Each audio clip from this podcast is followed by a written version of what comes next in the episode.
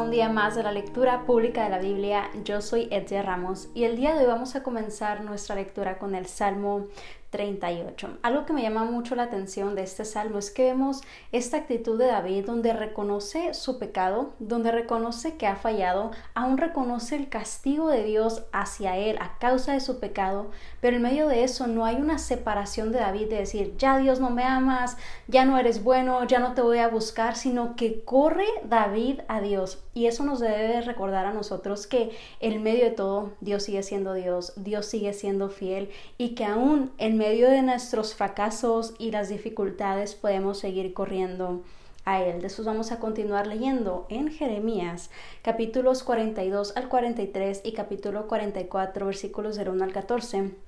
Y aquí continuamos viendo esta trayectoria eh, del pueblo de Israel, continuamos viendo esta trayectoria de Jeremías siendo este profeta que ahora es llevado a Egipto. Vemos, es, un, es, es algo que vamos viendo de la historia, de lo que están pasando, tanto momentos buenos como momentos malos, el pueblo de Israel. Y dentro de todo eso seguimos aprendiendo sobre el pecado que hay y en este caso em, la desobediencia que hacia la idolatría y el castigo que hubo sobre esta idolatría, que vemos todavía esta santidad de Dios que no se queda callado ante el pecado, sino que hay una ira santa hacia el pecado. Después vamos a concluir con Colosenses capítulo 2, versículos 13 al 23, en los cuales vamos a aprender un poco más sobre la vida nueva que tenemos en Cristo y sobre todo la libertad que ahora tenemos en Cristo, que no es una libertad, libertad que nos lleva al libertinaje, sino una libertad genuina, verdadera, lo que significa esa libertad que ahora tú y yo tenemos en Cristo como nuevas criaturas en esta nueva vida que vivimos para servirle, para glorificarlo, para buscar obedecerle. Así que espero que esta lectura te pueda servir a ti para conocer un poco más sobre Dios, sobre su santidad y la nueva vida que te ha dado. El libro de Salmos, capítulo 38. Oh Señor, no me reprendas en tu enojo, ni me disciplines en tu ira. Tus flechas me han herido muy adentro y tus golpes me aplastan. Debido a tu enojo, todo mi cuerpo está enfermo. Mi salud está arruinada a causa de mis pecados. Mi culpa me abruma. Es una carga demasiado pesada para soportar. Mis heridas se infectan y dan mal olor a causa de mis necios pecados. Me retuerzo atormentado por el dolor. Todo el día estoy lleno de profunda tristeza. Una fiebre galopante me quema por dentro y mi salud está arruinada. Estoy agotado y totalmente destrozado. Mis gemidos salen de un corazón angustiado. Señor, tú sabes lo que anhelo. Oyes todos mis suspiros. Mi corazón late aceleradamente. Se me acaban las fuerzas y estoy quedando ciego.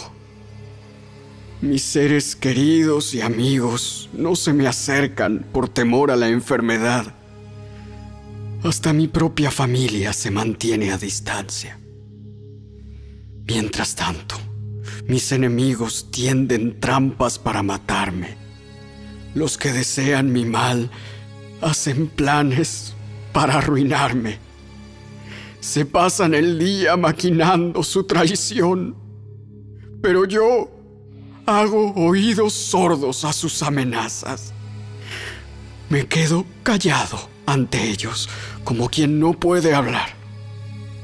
Opté por no oír nada y tampoco respondo.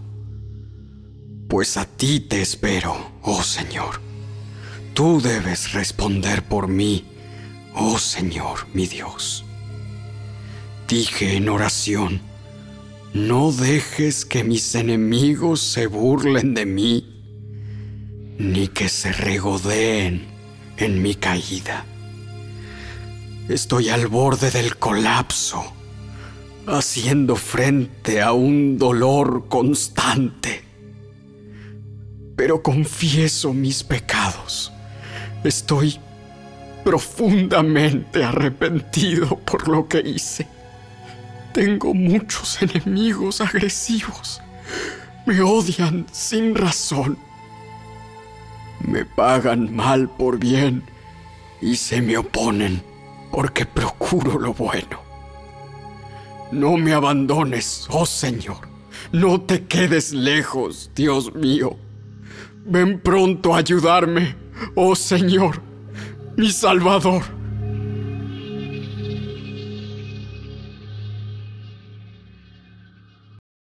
El libro de Jeremías, capítulo 42.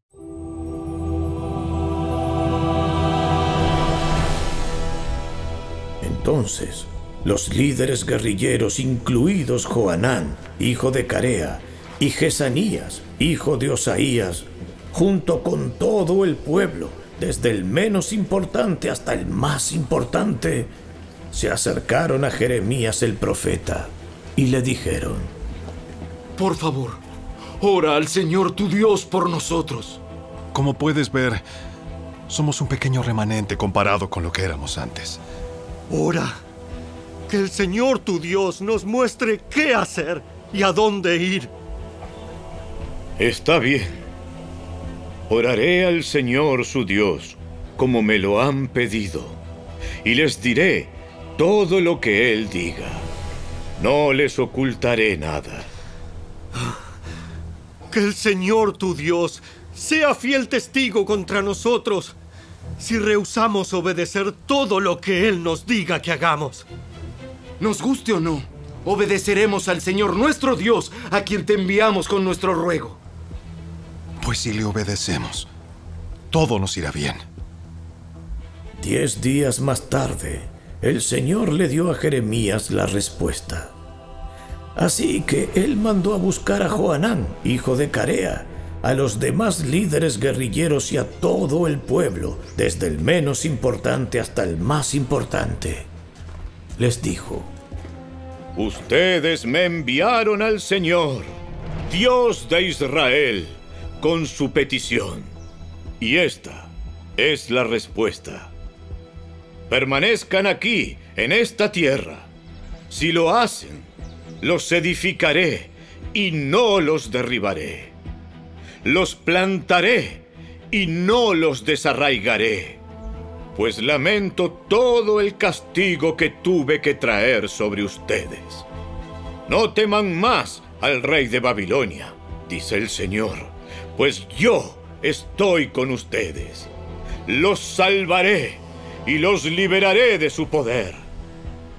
Seré misericordioso con ustedes al hacer que Él sea amable para que les permita quedarse en su propia tierra. Sin embargo, si se niegan a obedecer al Señor, su Dios, y dicen, no nos quedaremos aquí, sino que iremos a Egipto, donde estaremos libres de guerra, de llamados a las armas y de hambre. Entonces, escuchen el mensaje del Señor al remanente de Judá. Esto dice el Señor de los ejércitos celestiales, Dios de Israel si están decididos a irse a Egipto y vivir allí, la misma guerra y el mismo hambre que temen los alcanzarán y allí morirán. Este es el destino que le espera a quien insista en irse a vivir a Egipto. Efectivamente, morirán por guerra, enfermedad y hambre. Ninguno escapará del desastre que traeré sobre ustedes allí. Esto dice el Señor de los ejércitos celestiales, Dios de Israel. Así como se derramó mi enojo y mi furia sobre la gente de Jerusalén, así se derramará sobre ustedes cuando entren a Egipto. Serán objeto de condenación, de horror, de maldición y de burla, y nunca más volverán a ver su tierra natal. Escuchen ustedes que forman el remanente de Judá. El Señor les ha dicho, no se vayan a Egipto. No olviden la advertencia que hoy les di. Pues no fueron sinceros cuando me enviaron a orar al Señor, su Dios, por ustedes. Dijeron, solo dinos lo que el Señor nuestro Dios dice y lo haremos. Hoy les he transmitido exactamente lo que Él dijo. Pero ahora ustedes no obedecerán al Señor, su Dios, más que en el pasado. Así que tengan por seguro que morirán por guerra, enfermedad y hambre en Egipto, donde ustedes insisten en ir.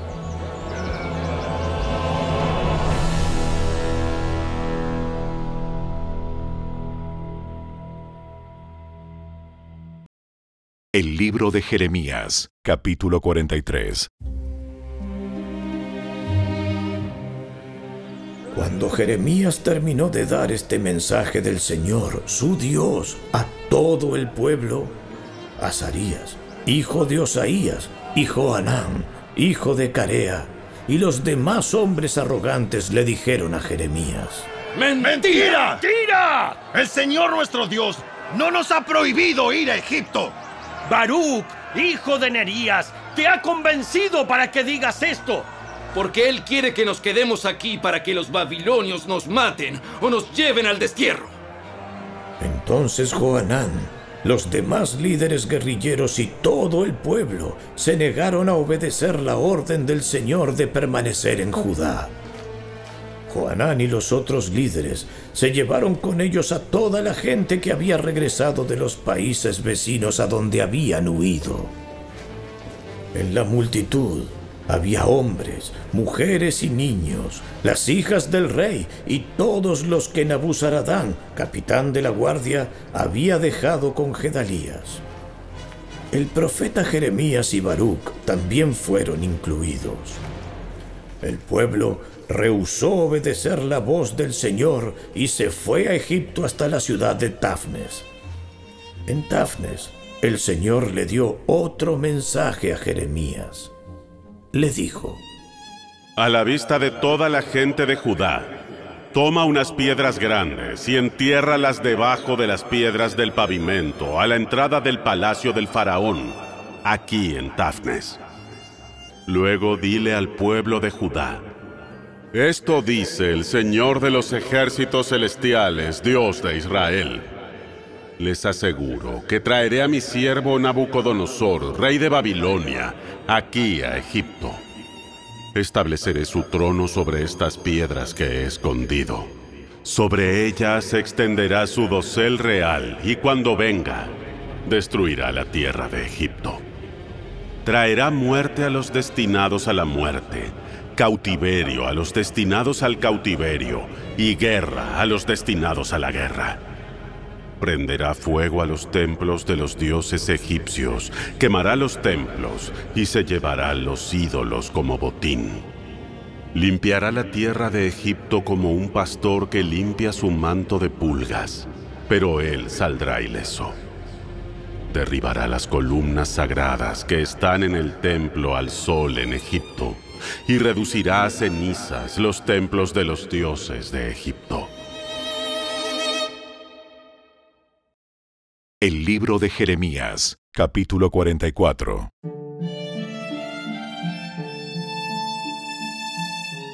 Este es el mensaje que recibió Jeremías con relación a los judíos que vivían en el norte de Egipto, en las ciudades de Migdol, Tafnes y Memphis, y también en el sur de Egipto. Esto dice el Señor de los ejércitos celestiales, Dios de Israel. Ustedes vieron las calamidades que traje sobre Jerusalén y sobre todas las ciudades de Judá.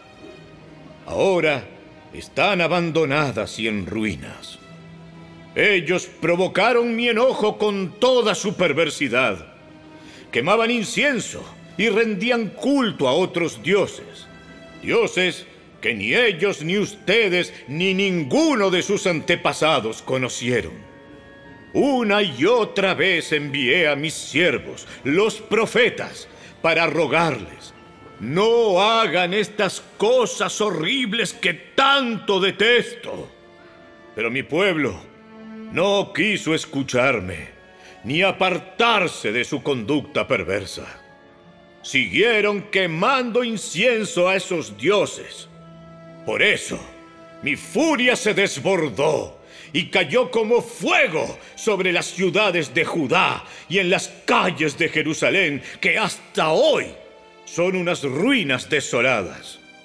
Ahora, el Señor Dios de los ejércitos celestiales, Dios de Israel, les pregunta, ¿por qué se destruyen ustedes mismos? Pues ninguno de ustedes sobrevivirá. Ningún hombre, mujer o niño de entre ustedes que haya venido aquí desde Judá, ni siquiera los bebés que llevan en brazos ¿Por qué provocan mi enojo quemando incienso a ídolos que ustedes han hecho aquí en Egipto?